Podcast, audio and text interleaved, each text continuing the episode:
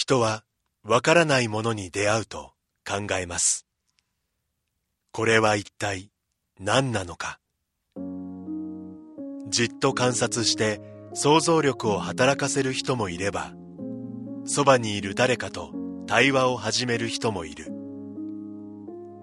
私たちはわからないものが開く世界の可能性を信じています。それはいつでも人と人をつなぎ、多様な考えと対話を生み出します。そして私たちを想像もしなかった場所にまで連れて行ってくれるのです。明治産業はアートを応援します。あなただけのプラスを提供する明治産業。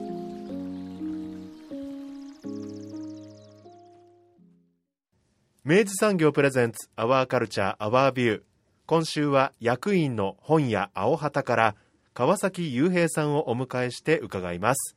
スタジオには当番組プロデューサー三好です。おはようございます。おはようございます。本屋さん。はい、えっと、本屋青旗、うん。えっと、役員にありますですね、えっと、アートブックうん。というですね、はい。まあその、まあ一つのまあ本のうん、カテゴリーっていうのかな、うんあるわけですけども、はい。そのアートブックを扱う、うん。えー本屋さんうん。でありながら、かつ、えー趣味のいいですね、うん。えー展示、えーも。やっている、ほえーまあギャラリー的な機能もある、うん。えー生かしたうん。ブックストアうんうん。なんですが、はいはい、あの僕自身もあの何度もお邪魔させていただいて、うん。あの非常に愛好しているお店でございまして、うん。でとはいえ今の説明だけだとうん。ふむなんじゃらほという感じあると思うので、はいえー川崎さんにですね、はい詳しく、えっと、そのお店が何たるか、うん。そしてそこでどういうものがどういう体験が、えー届けられているのかということをですねちょっとリスナーの皆様にもお届けしたく今回ご紹介する次第でございます。はい。それではインタビュー前半をお聞きください今回のゲストは本屋青旗の川崎さんですよろしくお願いしますよろしくお願いします。えー本屋さんはい、ですねそうです。えー川沿いですよねはい役員のそうです。新川沿いはいですね。で高宮通りにあえー天神から行くと高宮通りに行くかなぐらいの右手に見えるあ、そうです。入り口天神から行くと。はい。そうですよね、えー本屋さんの方ですか？これ僕はですね、あのー本屋青旗っうてん。すげえいいところがあってさって友達に紹介するときは、はい。アートブックとかジンとかを取り扱っていうん。る本屋で、うん。ギャラリーっぽいなんか展示とかもやってて超いいんだよ。なるほどね。って紹介するんですけど、うん。合ってますか紹介？あー、合ってます。よかった。よかったよかった。よかった改めてではちょっと川崎さんご本人からはい。本屋青旗とはこういう書店であるっていうことをちょっと教えていただいていいですか？あー、はい。えー本屋お旗は、まあ、ざっくりとアートブックっていうカテゴリーがあって、はい。まあ、それも結構境界前なんですけど、写真集とか画集とか、うんうん。えーグラフィックの作品集とかタイポグラフィーとか、うんまあ、本当に幅広いんですけどそういったその作品集と言われる類のものとかアーティストが作った本とかを、まあ、中心に取り扱っているうんうん。本屋さん。うんです、うーん。はい、あの僕そのお店の名前もすごいなんか興味あるんですけど、うん。本屋青旗っていう、はい。はい青い旗。あ名前の由来はそうですね。ああの好きな小説の中に出てくるその挿絵になんかちょっとこうこう書かれててそのモデルとなってるような本屋さんが僕の中ではこうあったりするんですけどなるほど。まあ、へー。架架空のお店で。でそれからこう、まあ、パクってというかうんいただいて。インスピレーションをねいただいて。ええ そうですね。いただいてね。いただいて、はい。え、それって、あの、何の作品なんですかって聞いてもありですか？あ全然大丈夫です、あの片岡義雄さんの,、あのブックストアで待ち合わせっていうああはいはいはい本があって。あれのえーっとですね初あのハードカバー文庫本載ってないんですけどハードカバーの表紙に、うん。こうブルーセイルズブックストアって書いてあって。ほう。あこれはもう初版って出回ってないんですよ。うんうん。だからここから取れば誰にも見つからないだろうと思ってなるほど。いただいたという。もの。です。え開店されたのっていつのことだったんですおか店は えーっとですね2020年の10月にできたので、まあ、1年半前ぐらいですかね、はい。えそれまで川崎さんははい。どういった活動といいますか、まあそれまでは、えーっと最初グラフィックデザインの仕事をしてて、うん。そのまま、まあ、設計事務所のようなところで、まあ、半分グラフィックしながら半分その務所の仕事するみたいなことをやっててで辞めて、えー今に至るという。はい。もともとそのグラフィックデザインとかその建築事務所で働いてらっしゃ設計事務所かで働いてらっしゃった時もそういうアートブックとかっていうのにやっぱご興味がおありだったんですか？そうですね。あのグラフィックやってる時はどうしても資料として買ったりとか、うん。まあ、好きで買ってるものもありましたし、うん。まあ、そういうふうにこう買ってはいたんですけど、うんそう。どうしてもこう福岡ってそういうのを手に取って見れる場所があんまりないので、うん。でオンラインとかでまあ買ったりするんですけど、まあ、こ国内海外問わず買ってたりすると、うん。やっぱどうしてもこうなんていうんですかね写真でこう見るのとうん。実際に手に取って見るのとでは、うん。はい。なかなかギャップがあるので、うんうんまあ、一つぐらい福岡の街の規模的にもうん。うんそういうのはあってもいいんじゃないかと思って作ったという次第東京とかだとね青山ブックセンターとかさ。そうですね。そういうアートブック取り扱ってる、まあ割と専門店に近いぐらいの感じはい。のお店いくつもあったりするですもんね、はい。でもまあ福岡でやれるんじゃないかと。そうですね、うん。なんかあの台湾台北に行った時に、うん。ポンディンっていう有名なアートブックのお店があって、まあ、うん。そこも別にこう古くはない。最近ここ何年かで6年7年ぐらいだったと思うんですけど、でできた本屋さんがあってうん。でそこがすごいいい本屋さんで,、うん。でしかもこう周りの作家とか、うん。そういうのに好きな人たちとかもすごい集まってて、うん。でっていうふうにで展示とこうお店とって成り立ってて、うん。まあ、すごいいい本屋だなと思っててでうん。も台北でそういうのが成立するんだったら、うん。まあ、福岡でもできてもいいんじゃないかと思ってやったっていう、まあ、でも後々調べると、うん。台北と福岡の福岡市の市場規模って、うん。もう台北の方がバリバリでかくて 何の参考にもならない。印象論だけで始めた。そうですそうです。そうです。本当なく同じ都市規模じゃねえぐらいの感じで。そうですそうです、まあでもね、あのうん何事も始めるにあたっては無謀さは大事ですよ。そうですね。ちょっとバカでよかったなと、今ならそんなことできない。すごいな。でも実際にそうやってアートブックのある種のその専門店的な、あのー、佇まいで始められるときに、はいまあお客さんいんのかなとかはい。ですよとか、そもそもまあ今そのアマゾンだなんとかだで、はい。そのもうその書店の存在すら、はい。いるのみたいなことをさ、あの、割とい、それこそ印象論でさ、言う人とかもいる中で、はい。それ、その恐れに飲まれず、はい。さん実際にお店やってみて、ど,、はい。どうですか？ああでもどうですかね。最初とっても苦労しましたね。あ、やっぱそうなんだ。苦労っていうか、まあ、お客さん、うーん、まあでも一定数いて、うん。でもそれは、なんかあの、本当に僕よりも全然詳しい人とか、うん。やっぱりうちは写真も画集も、その美術、芸術、その、なんていうんですかね、ジャンルを割とアートブックといわれるカテゴリーの中でも幅広く、ジはい。ャンル、偏らずやってるので、うん。そそれに詳しい人たちっていうのがやっぱりたくさんいる。それぞれね。それぞれに。うん。なんで、あやっぱりこういう人たちがたくさんいるんだなっていうのは、すごい励みになりましたね。なるほどな。はい。そういうのってあの要は揃えるそのブックの種類とかってのははい。どういう基準で、あ難しい、難しいですね、うんうんうん。それよく聞かれるんですけど、うん。なんかよく分かってなくて、自分でも。ああでもそれ面白い。ってことはうちょうん。直感？いや、えーっと、ある程度、うん。もちろん好き嫌いとかもありますし、うんえーっと、お客さん想像しながら仕入れたりするものもありますへしー、まあでもそれは最近ですけど、オープンする時とかはそんなんできないので、うんうん。お客さん、でも最近はお客さん想像しながら入れるものもあるし、うん。そう。であとはなんかこうあんまりこうアカデミックになりすぎると、うん。そのやそれってなんかこうあのなんですかね本屋としてこう見てもらううん。というよりはそのアーカイブ的な役割になってくるので,、うんうんうんでそうなるともうお金がいくらあってもきりないので、うんうんそうそういう系で置かれてるような本はもう図書館にお願いして、おーなるほそどう。でそういうところにはないけど、うん。そういうところにはないけどでも確実にこうあった方がいいもの。うんうんうんうんうん。というものを、まあ、入れるようになるほど。してます。あ今の話でめちゃくちゃ面白いな。なるほど、だからやっぱそのアートブックの中にも本当にもうそのあの文脈例えばそのアートブック界における文脈の中で、はい。資料性として絶対にその価値の高いものっていうのはあるけれども、はい。あのやっぱり川崎さんがやってらっしゃるのはいい意味ですそのそれを商売というか、はい。商店としてやっているから、はある種のその商品性としてのその愛嬌だったりとか、はい。あるいはそのやっぱそのかかか買いたくなるようなものっていうのをはい。選んでらっしゃるみたいなこと？を、あそうですね、それが、えーそれが半分と、うん。うんあと、売れないだろうけど、うん。売りたいもの。おお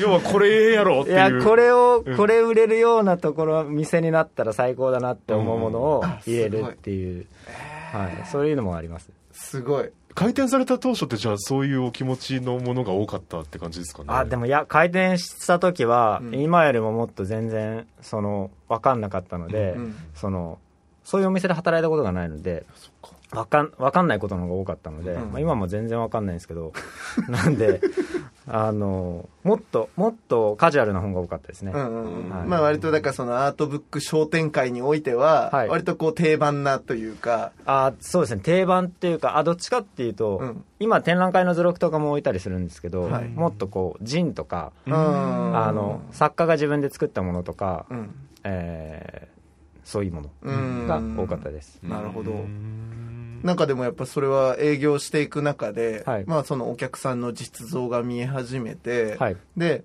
あある種その冒険できる場所がんもうちょっとこう解像度が上がってったみたいな感じ、そうですね。なんかあのあのオープンして数ヶ月ぐらいで、うん。12ブックスっていううん。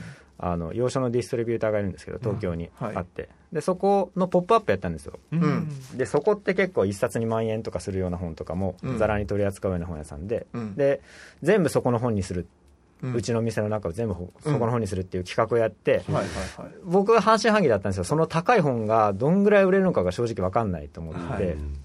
でどんぐらい欲しいと思ってる人たちが分かんないと思ってたんですけど、うん。それが結構反応が良くて欲しい人たちがやっぱり一定数福岡にもいるっていううん。ことが分かったので、うん。そのそうやって求めてくれる人がいるんだったら、うん。その今後もしそういう本を仕入れられるってういうん判断で、うん。そこからちょっとずつラインナップが変わってきました。なるほどな。それは大きな出来事でしたね。それ大きかったですね、うん。12X はすごいあしかもあのその「ポップアップやろうやりましょうって言ってもらったのがオープンして1ヶ月2ヶ月ぐらいのタイミングで、うん。うちがその、まあ、福岡の人でさえうちが何なのかよく分かってないっていうような状況の中で、うん。そういうふうなことを言ってくれたので、うん。そう。まあでもそれはテレビに限らず、うん。その展示やってくれた本当にオープンしてすぐとかに展示やってくれた作家さんとかもそうなんですけど、うん。そうそういう人たちがやりましょうやりましょうって言ってくれた人たちがいたので、うん。まあ、そのおかげで今があるというなるほどな。今おあのお店にいらっしゃるお客さんはもちろんそれぜ全員の観察まではできないと思うんですけど、はい。で福岡の方がやっぱ一番多いんだと思うんですけど、はい。どうなんですか？その九州とか、はい。例えばその要は西日本ぐらいのところから来るお客さんとかも結構いたりするんですか？どうですか？あの一番は福岡の人で、うん。その次は九州のその熊本とか、うん。長崎佐賀長崎とかの人でうん。その次は東京の人が多いです。東京なんだ。なるほどな。なるほど。面白い。であの青旗はそのほら店頭売りとオンラインもやってらっしゃるじゃないですか、もやってますどうですか？今割合とかってこれ聞いていいのか分かんないですけど。ああでも波があって、えそう。でもオンラインが4割ぐらいいく月もありますしそう。それはそれはでも東京大阪の人たちとかが買ってってくれるっていう、うんうんやっぱこう買い慣れてる人が多いので、うんうんうん。まあ、単純にこう人が多いっていうのもあるんですけど、うん。そういうのに携わってる人が多いっていうのもあるんですけど、そうなのでそういう時もあります。なんかいらっしゃるお客様がその最初は興味持ってたこととは全く違う出会いをすることだってありますよね多分ああそれはそうですね。長く来てくれてるお客さんとかはうんやっぱそういうのがこう目に見える時もあります、おーもう興味があるからガンガン聞いちゃうんですけど、はい。あの買いに来るお客さんは、うんはいその本めがけてやってくるお客さんが多いんですか？それとも、はい。えっとなんかなんかないかなぐらいの感じで来て、はい。川崎さんとの会話とか、うん店頭の出会いによって買う人が多いのかってどっちですか？ああどっちもどっちもいる。お願してます。はい。ああそうなんだ。でインスタとかで、うん。この本入荷しましたよってお知らせすると、うん。それをこう見てうん。その本買いに来てくれる人ももちろんいますし、うん。そうフラッと来てうん。なんかこうなんか探してるうん、うん、人ももちろんたくさんほーす。ごい。もうそういう時はもうあのその後者の場合とかは、はい。その人が手に取ったものはい。の傾向をなんか川崎図愛ではい。見ながら、はい。ああの人多分あの辺だなみたいなのをはい。見定めてスッと刺すみたいな感じなんですか、あーっとあの刺してほしい人には、うん刺してほしそうな人には刺しますし、なるほど。はい。あの、関わらないでほしそうな人にはそっとしておくっていう。すごい そう、あんまり難しいですけど。一年半で身にあの、ね、身につけた接客スキル。話しかけてすいませんみたいな時もありますし。はい。なるほどな、はいい、やでも本当僕あのやっぱりその店頭で、うんあの僕もあの何度かお邪魔させていただいてるんですけど、うんなんかパラッとやっぱりその、うん。あの見てあなんかこんな面白そうな本があるんだなうん。みたいなことを、あの僕が見てると、うん。まあ僕は多分要は話しかけて OK だよオーラが多分ビンビン出てるからだと思うんですけど、あなた常に出てますよ。そうそうそう。なんなら話しかけてこないのかオーラが、うん。そうだねそうだね。出してますから、あの、本当にね、スッとね、やっぱりね、レコメンドをね、いいね。差し込んでくれるんですよ。でね、あの、うんみゆさん撮ってるその本なんですけどね、とかあら、素。敵。そう。で、ついついそれが、おおな、なるほどな、みたいな。このうんちく、俺も語りたいな、みたいなことで気がついたら買ってるみたいなことがあるね。やっぱこうお店で実際にこう本に囲まれて、んあの本を選ぶってやっぱそれが一番の魅力な気がするんですよね、うんその自分の中に全くなかった選択肢が、その青畑さんで生まれると言いますか、うん。それっていいすごく素晴らしいことだなってそうなんですうよね。んそうなってたら嬉しいですね。うん深崎さんやっぱその自分が仕入れる本みたいなのの知識とか、はいえっと、その背景みたいなのっていうのはその入荷するときに、まあ、セットで必ずインストールするようにしてらっしゃるんですか？あー、まあできるだけ、7割、8割ぐらいは。うん。はい。うんでも、あの、出版社の説明読んでも分かんないけど、とりあえず入れるみたいな。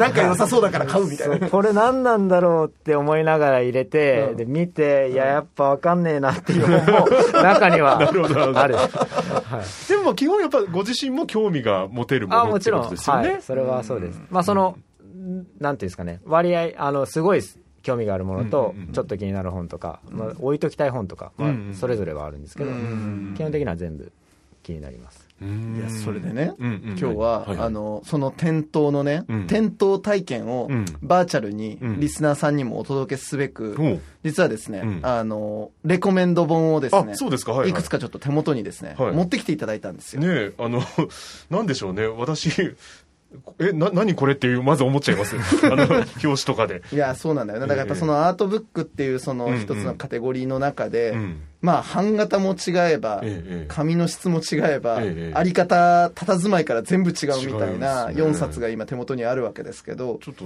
ご紹介をじゃあそうですよ。少しずついただきたいなと思うんですけど、はい。まず今私手に取ってるのがですね、はい。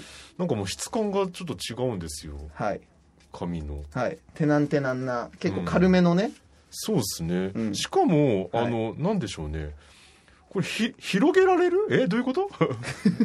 それはですね、ええ。あの、中面がこう、はい。なんていうんですかね、上だけ閉じられてて、はい。下は開いているっていう、はいはいはいはい。はい。これが本カレル・マルテンス。マルテンスさんの東京ペーパーズという、はい、はい。オランダのデザイナーの大御所デザイナーですね、はいあるはい、の作品集。版型で言ったらこれ B, B, B5 ぐらいになるのかな？B5 ぐらいですね。ねぐらいのサイズで、はい。えっとなんこれなんなんだこれ？なんかなんだこれ？領収書みたいなものの上になんかね。グラフィックがうん。乗っかってるみたいな、はいあのもものがずっとページめくっていくごとにいろんな図図が図版が出てくるんですけどこのど土台というかその伝票みたいなものは変わらず、その上に乗っけられているデザインがいろいろあるっていう感じですよね。いや、まあ、めちゃくちゃ可愛いんですけど、うん。これ一体どういう本なんですか？これはあのカレルマルカレル・マルテンスっていうデザイナーの友人が、うん。あの東京に行った時に露天市か何かで、うん。あのタバコの買い受け表っていうのを見つけて、うん。古いでタバコの買い受け表って複写式なので、うん。裏カーボンになってるんですよね、はい。はいはいでその紙自体がとても面白いってなって、うん。持って帰オランダ持って帰ってでカレル・マルテンス渡してでそしたら彼がその上にこう作品をこうあの描くようなものをこう作ってたんですけど、うん。でその本のすごいところはあの下閉じられてないところを開くと、はいそのなんていうんですかね。あ買い受け表の裏側あまでが反映されてるんですよ。本当だ。すごい。実際に買い受け表の表と裏があの実際にページになっているっていう。すごい。だから表裏をもう本当そのまま本の中で再現したのが。そうですそうです。すごい。面白い。面白い。面白い。だからそそういうのはこう本ならではというか、うんうん。プロダクトとしてこうめくって表裏が見れないとその作品の良さっていうのはなかなか伝わらないので、うん。そうあいやでも今のご紹介本当分かりやすいのがそのアートブックっていうのが本当なんかその例えばその情報を得るためのうん。書籍としてのその役割ってことでもなくうん。でかつそのなんか単純にそれをあの図版を全部カタロギングしたうん。えっとそのその本当図版図図録みたいなことの場合もあるんだけど、うん。えっと、うん。その限りでもなく今おっしゃったそのプロダクトとしての魅力みたいなものが結構後ろ支えしてんじゃないかなと思うんですけどこれアートブックってなんか、うんあのこれ本当難しいと思うんですけど川崎さんはどんな風に捉えてます？そうですね。なんか昔は、例えばウェブがなかった時代はうん。情報伝達の手段だったと思うんですけど、まあ、今もそう大枠ではそれは変わってないと思うんですけど、うん。その情報の伝え方のこう違い。うん。で、あの例えばウェウェブの方がスピードだと速いんですよ、うん。うん。その情報が固まった段階ですぐリリースすればすぐ伝わるので、うん。でも伝える手段がうん。あの画面越しでしか伝えられないと思うんですけど、それが本になって紙になると、うん。そのいろんな伝え方ができる。例えばめくるスピード紙の重たさによってめくるスピードも違いますし、うん。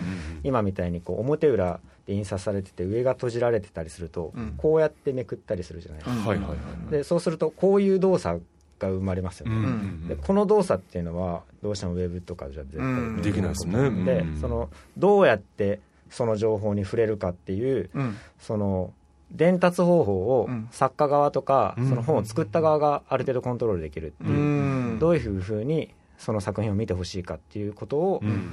こうより作家の意図が反映されたものを作ることができるっていう。うん。まあそれが本そういう本じゃないかな。ああ確かに。確かにね。体体験が設計されてる感じあるねなんかね、確かに片手じゃちょっと難しいですもんねこうん。の作品を拝見するのはね、なんかあの本当にそうだな。両手でつまんでこう開くような、うん、えー動作が加わりますよね、いうんや面白いですこれ。ね、うん。私やっぱそれをだからあのより実現しやすい自由度を持った、うんうんうん。えっと、ジャンカテゴリーとしてそのアートブックっていう枠組みがあると捉えると、うん。なんか分かりやすいですね。ね。作家の意図とか作り手の意図がより反映されたものなんだな。続きまして。はい。はい。それは分厚い。これは俺知ってるよ。マルタン・マルジェラって言うんだろ？そうですね。マルタン・マルジェラ。はい。すごい。はい、あのその本自体は、はい。そもそもこう A マガジンっていうはい。あのファッションデザイナーがキュレーターになってうん。雑誌を作るっていう、うん。まあ、いわゆるまあ企画ものではないんですけど、毎回キュレーターが変わる雑誌っていうのがあって、はい、あの過去にそうそうたるファッションデザイナーがそのキュレーターを務めてるんですけど、うん。まあ、それのかなり昔の号がマルタン・マルジェラがまだマルジェラのあのデザイナーをやってた頃うん。にキュレーターを務めた雑誌があって、まあ、それのこう復刻版というへものです。いやもうこれはデザインの宝庫やなこれな。ええー。世界観伝えてきとるでこれ。すごい。あいいな。あいいなこれ。そう。で A マガジンは割とこう、まあ、ずっと続いてる。もう何十年、20年うんぐらい続いてる雑誌ではあるんですけどうんでその迷子その結構内容がそのキュレーターによって全然変わってそうですよね。あのデザイナー自身が描いたスケッチとかが入ってる時もありますし、うん。その関連性のある写真とか、うん。アーカイブとかから引っ張ってきて一冊作られてるものもありますしうんそう迷子結構内容は全然異なってるんですけど。そうですね。で今あの佐藤さんがめくっていく中でも、うん。あのしそのプリントされた写真みたいなものが挟み込まれてたりだったりとか、はい。ろんな下敷きみたいなものがね。いろんなそのフォーマットのものがこうその冊子の中に詰め込まれてる感じがありますね、はい。なんだろう。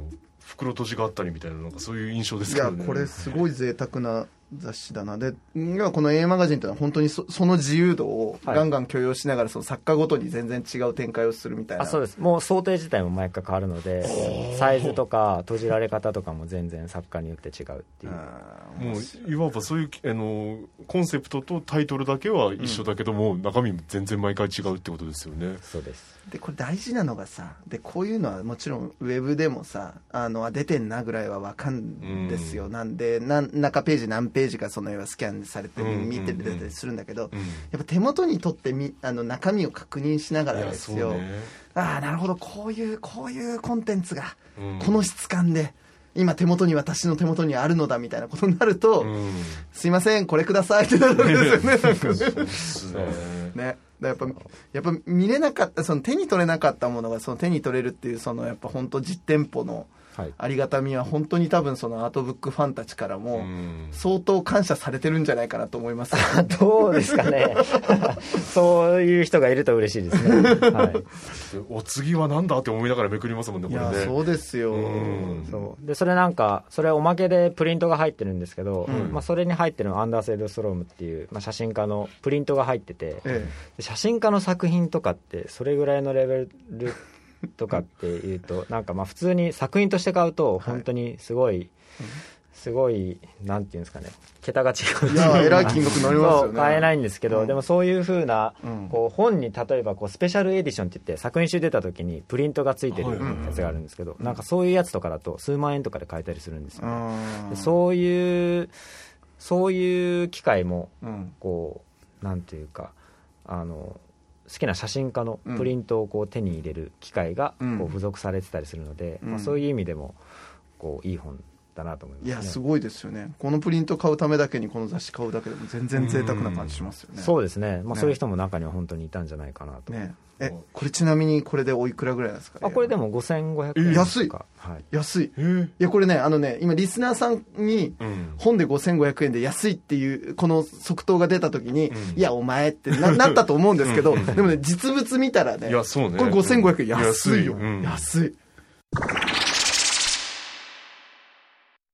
ちょあと1個ぐらい紹介してもらおうかな、えーはいこれ川崎さんどういうことです これはあの TTP っていうタイトルの本でかはい。あの卓球台の 周りでうん。あの本当に公園の中にある公園の中にある卓球台をこう中心にしたこう写真をずっとこう定点観測で撮り続けてる写真集なんですけど、うんうんうん本当卓球台を中心にしてでも誰も卓球してる人はほとんどいなくて、あのそこに座ってる人だったりとかなんかこう集まってイベントみたいなのやってる人だったりとか、うん。なんか違う遊びしてる人だったりとか,、うん。なんかそういうものをずっとこうずっとただ5年間ぐらいかかってるんですけど、ね。撮り続けた写真集、裸で卓球台に乗ってる人もいますね。はい、すごいドラマありますねここにね。はい。ね季節もねいろいろ移ろっていくそうですね。し。うん。はい、なんかこう本当に、えーっと写真自体はあの別にディレクションが入ってるわけではないので、うん。本当に記録写真、うん。ドキュメンタリーではあるんですけどでも同時にこう時系列は作家さん側の編集で差し替えられてるんですよね、うなるほど。うん。なのであのよりこう時系列に並ぶよりもより季節の移り変わりとか、人間のドラマだったりとかがちょっとこうストーリー性があるようなものに作られてる。すげえもしかしたら前と後のこう写真を合わせてストーリーをこう見てる方は作ったりとかもあるんですよはいね。なのでこれずっと順番に見ていくと、うん。一番最後のページうん。を開いてもらったら、うん。よりそのストーリーっていうのが分かりやすいと思うんですけど。あららなるほど。最後こういうふうになる。なるほど。なるほどな。これご覧いただきたい。ねご覧いただきたい。こ れあえて言わない言わずにおきたい。なるほどね。なるほどな。いや、これちょっと大きなのっぽの古時計的な、その、なんか感覚あるね。それは、そこの場所にずっとあるもそうそうそうそうそう。時代時代というは人々を見つめてきたっていうことのうん。ドラマをね。ね。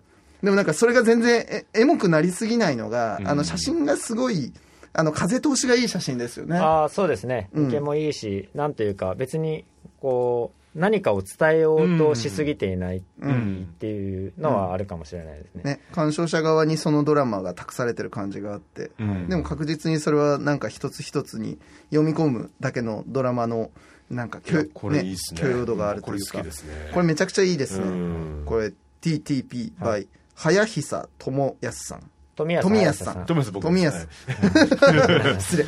思いが強すぎる富安早久さん、はい。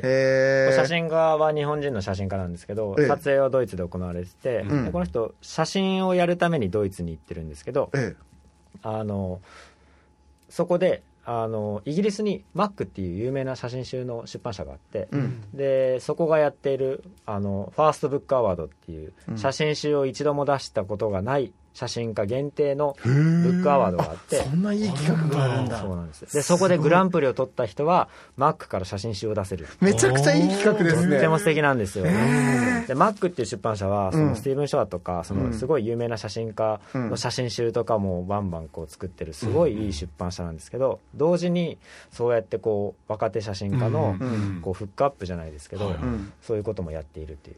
でそこで日本人で初めてグランプリを取ったのがあ初めてだったかな、まあ、で確か初めてだったんですけど、グランプリ取ったのが富安綾瀬さんっていう。めちゃいい本。いいやつね。えてかもう俺今ねあの、俺今ここでね、お金差し出していやね本当。に買いたいぐらいになってんだけど。ありがとうございます。え、これおいくらなんですか、これ？それいくら？6000 6600円だああいやでも全然ねいいこれはいいよ全然いいよ。ねいや、これちょっと俺欲しいわ。そう僕なんか前前から知ってるんですけどこれ知ってたうん、欲しいなと思っててもまだ僕手にしてないので、うん。あわた行ここれちょっと中身見ちゃったらちょっとね、好きになるね、これね。う、ねうわ、ちょっとこれいいな。なるほど。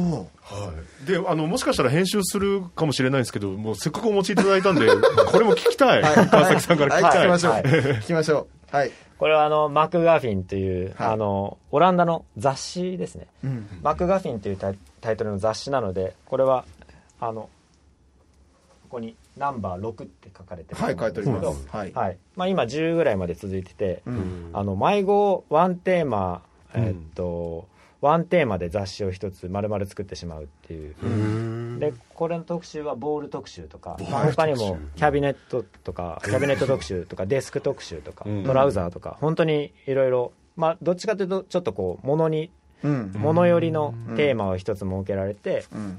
えーっと雑誌を一つ丸々作ってしまうっていう企画なんですけど、あ、すごい。なるほどな。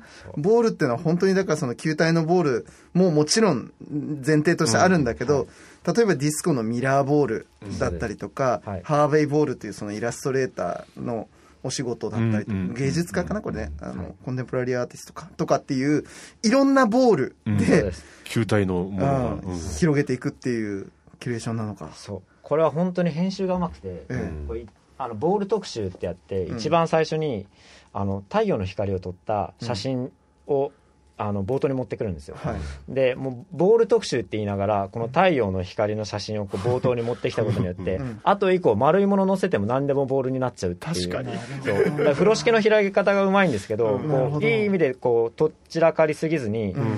なんてまあ、デザインのうまさもあるんですけど、うん。こうそのあのバランス感覚を保ったまんまうん。一冊こう完走するという、面白い。いや、これマジであれですよ。その要はデザインの勉強にもなるし、エディトリアルの勉強にもめちゃくちゃなりますね、これね。これははい本当に。いいこれはいいんだまあでもファンも多いですね。ここれが出たらすぐ買いに来てくれるお客さんとかもいます。すごい、しか。も。次は何特集だってことですもんねだって雑誌のねタイトルがマクガフィンだからね、これね。あの、要はその、あの、な、な、それが何かは置いといて、それを取り合うものなわけですよ。その、例えばインディ・ジョーンズのなんとかみたいなさ。はいはい、あの、その、何者かっていうのが一番真ん中で実は空洞なまま、魅力的になものとして流通しているものっていうことだからさ、これうまいね。これうまいですよ。これ本当にうまいんですよ。これは、はい。はい、で、まあ、このマクガフィンですけれども、はい。えっと、お値段はおいくらかと言いますと、3190いや、円これもう、あの、もう今いただきますだよ。ほら、っていうことで、俺はもう今買うものが、えっと、2冊来ただけでも、これ1万円ぐらいになっちゃうんだけど、全然安いと思うっていう、うん。そういうことが起きる。私こういうアートいわゆるこうアートブックってくくっちゃうとあれですけど、はい。なんかそういうものの楽しみ方もなんか今ちょっと分かった気がする。いや、もう、ね、で、うんこれやっぱこの川崎さんのこのプレゼンテーションよ。うんうんうん。もうね、いい、なんか俺が今手にしているものは、うん。とてもいいものだっていうふうにねさ、今俺出会ってたんだみたいいな、ね、や、もうそう、信じさせてくれるというかさ、うん。でもそれは全然押し付けがましくなく、うんうんうんいや、やっぱ上手なのが、基本事実しか言わないんだよ。うんうんうん。あの基本事実しかそうそうそう。あの、印象操作はしないわけあーそういうことねそういうことね。事実を並べていくと、それがちゃんと要は、まあ、あの、魅力になっているっていう。うんうんうんうんいや、でもこれは、お見事です。いやでもさっき言っていただいた安いって言っていただいたんですけど、うん。本当にこれってあの高くなくてでそれは物として高くないっていうのもあるんですけど、うん。例えばこの A マガジンの、うん。はい。これ復刻版うん。なんですけど、はい。あの初版をうん。当時持ってたあの知り合いの人がいて、え。でお金なくなった時にあの数年前に売ったらしいんです。これをうんうん。復刻版出る前に売ったらしいんですけど、はいはいそう買った時5000円とかで、売った時3万円とかで売ってるんですよ。で本当にいい本ってあの値段が落ちない。なるほど。で、うんうんうんそうそういう意味でも本当に高くはないと僕は思ってます、おっしゃる通りね。そうだよ。ねえ。私あの俺本作る現場とかのさうんこととかちょっと調べたことあったんだけどさ、うん。つくづくね本ってね、うん。あの金額あのもっと高く設定していいよって本当に思う時あるもんね、うんうんうんうんすごい特にこういうさその要は版型とかも含めて、うん。あの一応でない、うん。まあ、ひ非常に手のかかる本たちっていうのはいやそらリミテッドエディション的なね,、まあね。その価値がやっぱありますですよ、うんね。そこら辺は版元さんも悩んでるところ。まあそうっすよね。本当だったらもっとね、はい、よくあの儲かんないみたいな話は、うん。本当によく聞くので出版って、あーねまあ、だから、まあ、もちろんこれはその本として流通して我々の手元に届いてんだけど、割となんかその作品アートピースをやっぱ買ってる感覚に近いなああ、っていう。そうだね。ね。うん。でそう思うと逆にむしろ安く感じるっていう。感じるね。この価値の転換はあるんだなんかなそうですね、うん。まあ人によってそれが高いか安いかっていうのはあると思うんですけど、そうですね。はい、なんででもうちのお客さんとかでもうん。普通によく買ってくれる人も見て、うわこれで1万かちょっと高いなっていう人もいますし、うん。そう。うん。まあ、それは本当に個人差あるので、それはそうですよね。全然いいんじゃないかな、うん。まあ、当人がその価値の源泉をどこに宿してるかみたいな話だもんね。そうですうん。いやでもなんかねやっぱりそういう新しい面白さというか、うんなんかいろんな角度でやっぱその触りに行ける場所としてこれは青はった本屋青はったはよくぞ福岡でやってくれておりますいや、本当ですね。ありがとうございますうん行きたくなるわ。はい本当。で、で、でですよ。はい青畑さんはいわゆるこう翻訳機能だけじゃないって話を最初してましたよね。そうなんですよ。あの、まあね、実はさっきの話の中にもちょろちょろ出てきたんですけど、実はその展示っていう機能がもう一個あって、これちょっと川崎さんどういうことやってるかってちょっと教えていただければ。あー展示は、えーっとまあ、あの本屋ではあるんですけど、その壁面があって基本的に普段は何もこううん。設置されてない壁面があってでそのスペースを使って写真家さんとかうん。デザイナーさんとか、あの画家さんとかにうん。作品展示をしてもらううん。っていうことをやってる。でそれは別にあの作品を23置いてもらうという形ではなくて、うん。あの展覧会という形であの期間を設けて、うん。まあ、作家さんの時には在庫をしていただいて、うん。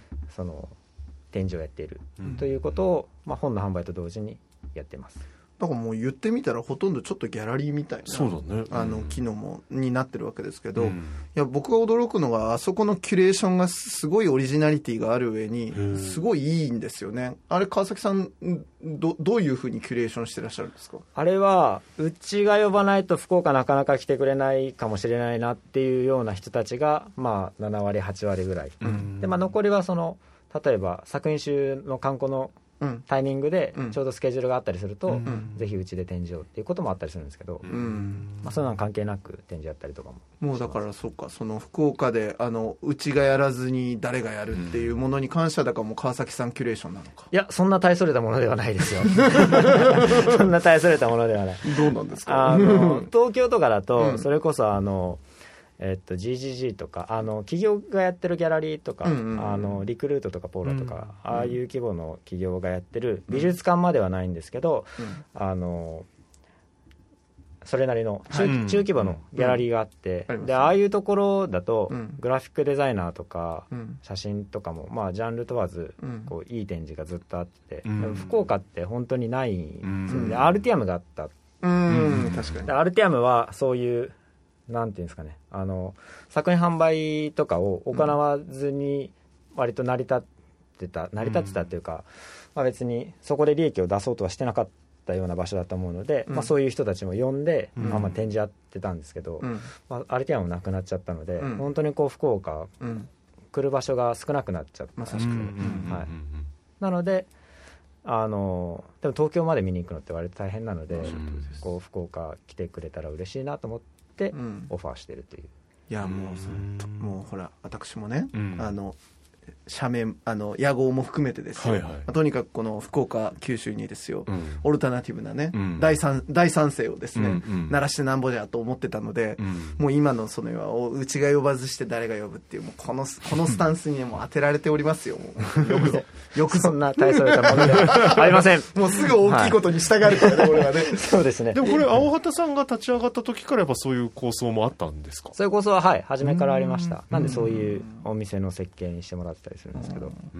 実際やっぱその、あの、まあ、あの、青旗で展示ができて、で、その作家さん実際に在労されて、あの、福岡の人たちと出会うことで、いろんな新しい交流とか、あの、場合によってはそこから仕事が生まれてたりする場合もあるんじゃないかなと思うんですけど、どどうですか？どうああそうですね。どうなんですかね。まあないこともない。そんな頻繁にはないですけどね、うん。でもなんか代理店の人とかが来てたりすると、うん。あのちょっと仕事福岡で仕事作ってくださいみたいなのうんうんうん。はよく言ってます、本当そうだよな。そうですね。いやなんかあの小さいけれども確実にね聞いてくると思うんですよね、それは。なんかそのやっぱ場があるって大事だなって、うん。本当最近思うんですよ、うん。でそれは向かうあし本当げ現実にそのい行く先として場所があるっていうこともだし、その場があればやっぱりその人と人が対面して話してうんまあ割とベタな言い方になるんですけどやっぱりその熱量を交換しながら、うん。でなんか新しいことへのなんかその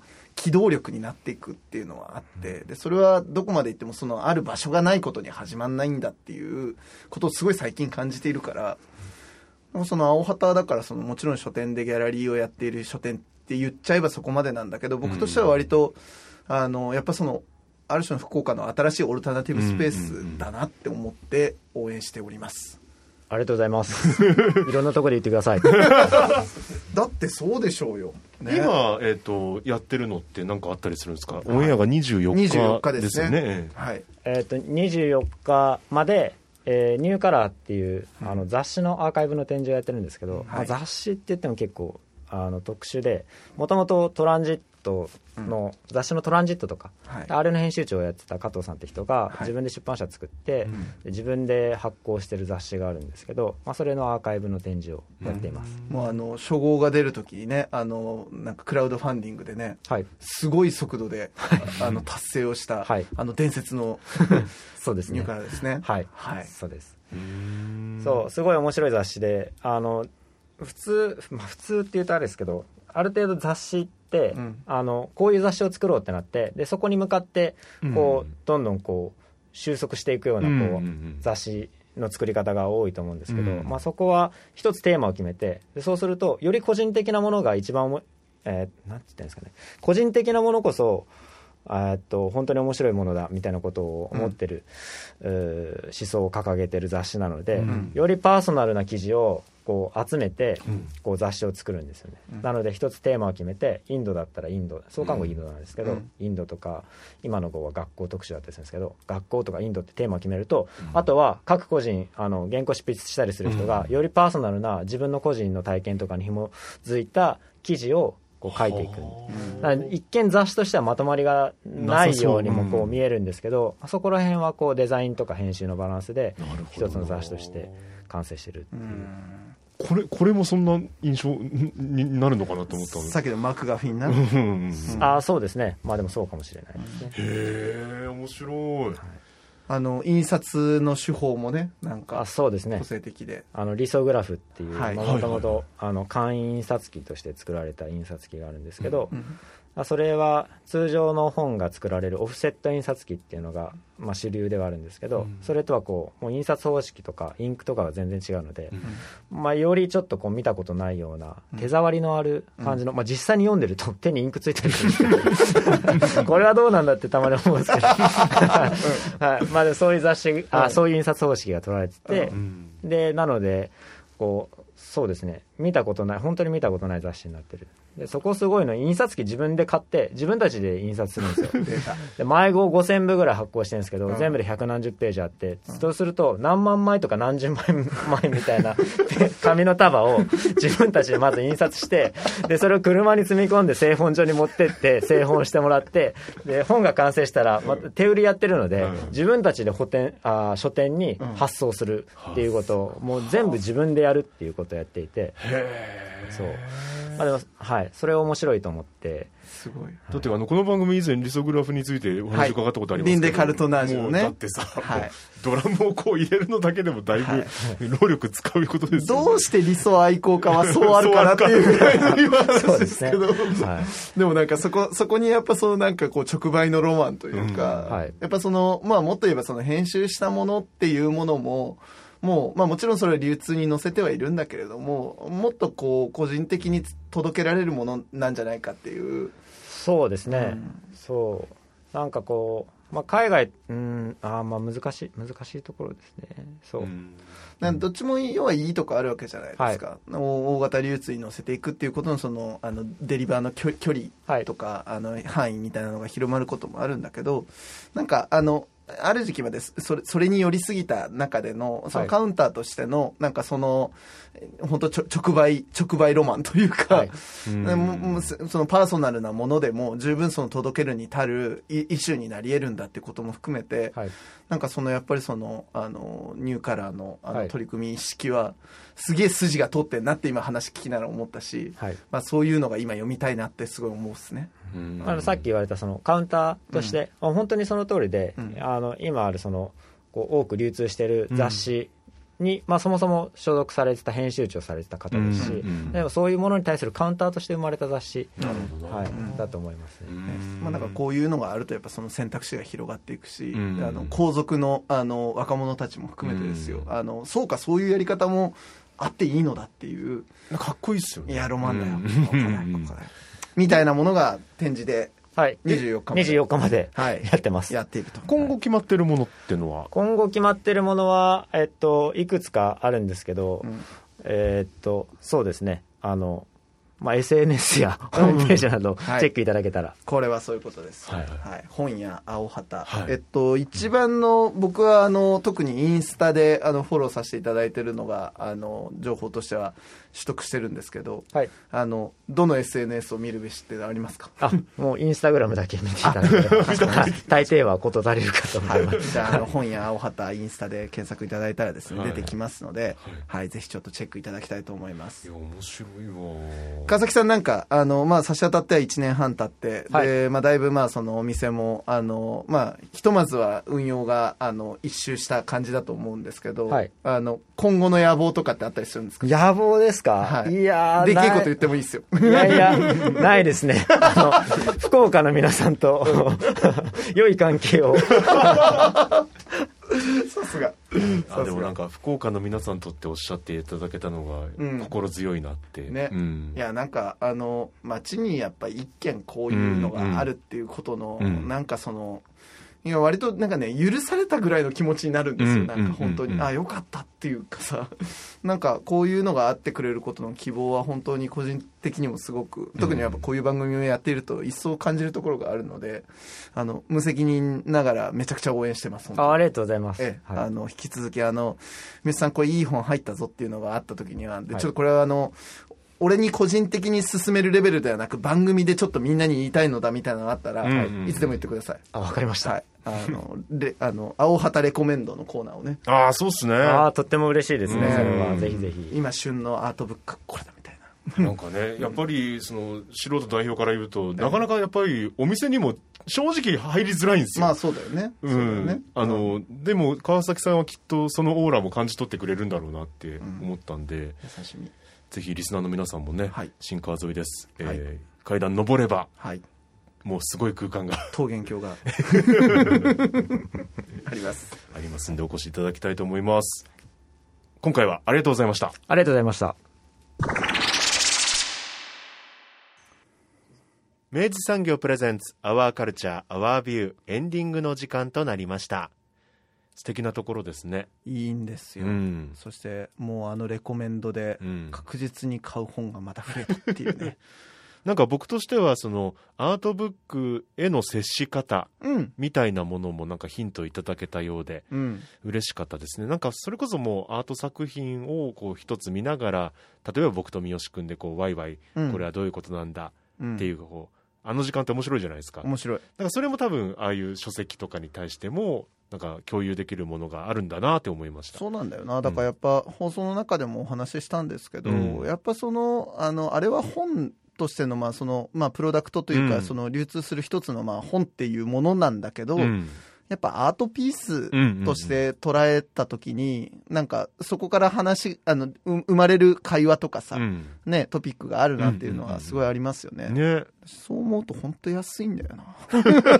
しみじみ。なんかねやっぱ青畑さんで出会った本それぞれやっぱり感覚が違うでしょうからそれを持ち寄ってまたね見せ合うっていうのも面白そうですしね。いやあとやっぱね僕物勧める係でやってるじゃないですか、うんうん。川崎さんうまいわ。うまいっすね。やうまいって何がうまいってね、やっぱね絵も込めずに、うん。ちゃんとでもいいものだって信じさせてくれうるん。託し方、そうね。あれはねちょっと俺見習うわ。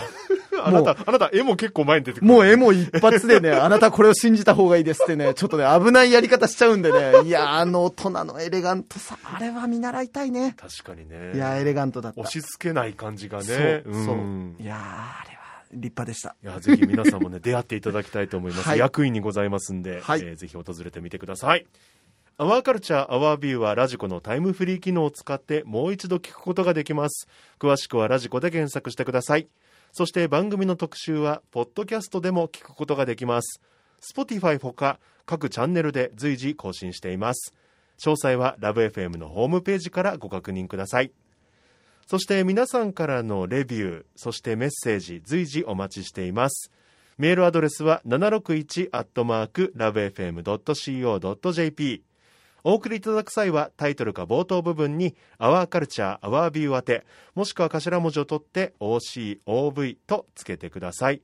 あの、Spotify でもね、お楽しみいただけるようになったので、はい。あの、ラブ FM のリスナーさんじゃなかった方ももしかしたら聞いてらっしゃるかもしれない。いよいよね。ラブ FM がですね、はい。あの全番組同じアドレスなんですよ、メールアドレスが。おーほうほうほうほう。761アットマークなんですよ。はいはいはい。なので、うん。あの、タイトルか冒頭部分に、あなるほど。アワーカルチャー、アワービュー当てとつけていただかないと、おっしゃる通りですね、えー埋もれる可能性がございますので。そうですね。ね。見逃したくないからね。そうそうそう。あなたからの大切なメッセージを、そうそうそう、はい。なかなか番組中にね、ご紹介させていただく時間がなかったりもするんですけど、ええ。あの、確実に我々はニヤニヤしながらはい。拝見しております大切に読ませていただいております、えーお待ちしております。はい。というわけで、三好さん、今週もありがとうございました。ありがとうございました。